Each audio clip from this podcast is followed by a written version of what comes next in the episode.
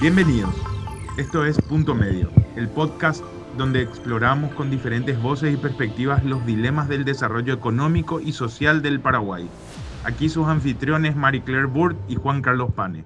Cuando el coronavirus golpeó las puertas de nuestro país a inicios de marzo de este año, los temas principales de discusión estaban relacionados a cómo evitar la propagación del virus y cómo mejorar la reacción del sistema de salud.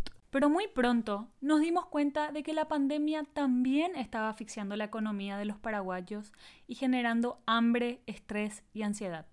El sistema de salud reaccionó rápido y hasta el día de hoy nos sentimos bien liderados.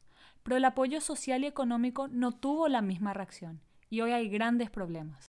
Bueno, yo te voy a ser sincera, ¿verdad? No hay trabajo ni un ingreso, ya van desde que empezó. Ella es Doña Dora, una de las millones de personas que viven en situación de vulnerabilidad en el Paraguay. En este episodio exploramos contigo cuál es la situación actual de la mayoría de las personas vulnerables como Dora en el contexto de la pandemia del coronavirus. Antes de comenzar y en representación de todo el equipo de Punto Medio, les deseamos salud en el medio de esta crisis. Comencemos entendiendo la palabra vulnerabilidad en Paraguay. ¿Sabías que casi el 70% de la población del Paraguay vive en situación de vulnerabilidad? Esto significa que casi 5 millones de paraguayos no tienen la capacidad de soportar impactos negativos, ya sean económicos, sociales o en su salud. Para poner en contexto, ¿cómo era la realidad de las personas vulnerables antes del coronavirus? Con una frase yo diría emergencia social constante. Ella es nuestra segunda invitada. Dejemos que se presente. Mi, nombre es Soledad Núñez. Del 2014 al 2018 fui ministra de Vivienda trabajando con las poblaciones más vulnerables en, en Paraguay y anteriormente directora de la organización no gubernamental Techo. ¿Podrías darnos más detalles y elaborar sobre la frase emergencia social constante? La vida en los asentamientos precarios está por lo general plagada de carencias, de exclusión social, de ausencia de oportunidades y falta de acceso a bienes públicos probablemente la mayoría de las, de las familias en un asentamiento viva sobre un piso de tierra, entre terciadas, hacinados en pocos metros cuadrados, sin baño, eh, o con un hoyo en el fondo de la casa, ¿verdad? En el fondo del terreno, con una sola canilla que, que también les permite acceder a pésimos servicios de provisión de agua potable. Teniendo en cuenta la situación precaria en la que viven las personas vulnerables, ¿Cómo cambia la vida de ellas con la llegada del coronavirus? Creo que la pandemia lleva a esta situación a un nivel aún mucho más crítico, donde la vida se pone en riesgo principalmente por el hambre que crece todos los días en estos barrios precarios. Y los pocos ingresos eh, que existían se pierden y eso naturalmente hace que el caos se vaya como apoderando del lugar. Qué difícil. Escuchemos a Dora. ¿Cómo está hoy tu situación? Y si no tengo la ayuda de nadie, acá vemos coco.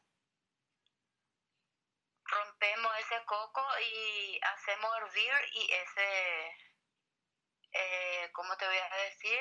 Le doy a mi bebé y de paso nosotros también, ¿verdad? A ver, un segundo. Sabemos que las personas vulnerables sin la pandemia ya tenían grandes carencias, pero podían por lo menos salir a trabajar. Ahora con la cuarentena siguen las carencias y se suma la imposibilidad de salir a trabajar y ganar el pan de cada día. ¿Es posible que personas como Dora acaten la cuarentena en estas condiciones? Y ojo que no me refiero a desobedecer las reglas porque sí, sino porque tienen que comer. Sí o sí, y según las entrevistas también que hemos tenido con, con muchas familias, sí o sí, una persona de la casa tiene que salir. Esta es Nancy Ramos, trabajadora social y gerente en la Fundación Paraguaya con 10 años de experiencia interactuando con familias vulnerables. Eh, me decían, bueno, eh, sale mi marido o sale el hijo. Y la gente de por acá también. Aquí Dora de nuevo.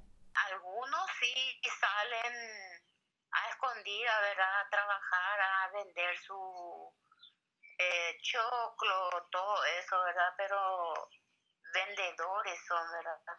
Pero ¿dónde entran los subsidios del gobierno? ¿Acaso no están ayudando a estas personas justamente para que no salgan de sus casas y eviten la circulación comunitaria? Los recursos están. ¿Qué está pasando? El, la ayuda no está llegando, no está siendo inmediato y está llevando como más de la cuenta esperar. Eh, las familias están muy ansiosas de recibir y esto vuelve muy propenso las condiciones a violencia intrafamiliar, violencia en niños, violencia eh, entre, entre parejas, etc. Dora, ¿cómo sienten la falta de ayuda a vos y tus vecinos? Todos necesitamos que duele mucho ver a criaturas que no tienen pan, que no tienen, que lloran, que piden y que los padres no tienen para dar. Si no les llega la ayuda del Estado y no pueden salir a trabajar, ¿cómo se están ingeniando las personas para comer? Hoy en día las ollas populares, la solidaridad emergen como una única alternativa ante un sistema de protección social que no existe y es increíble. Hoy en día está siendo el vehículo para que miles de personas puedan comer.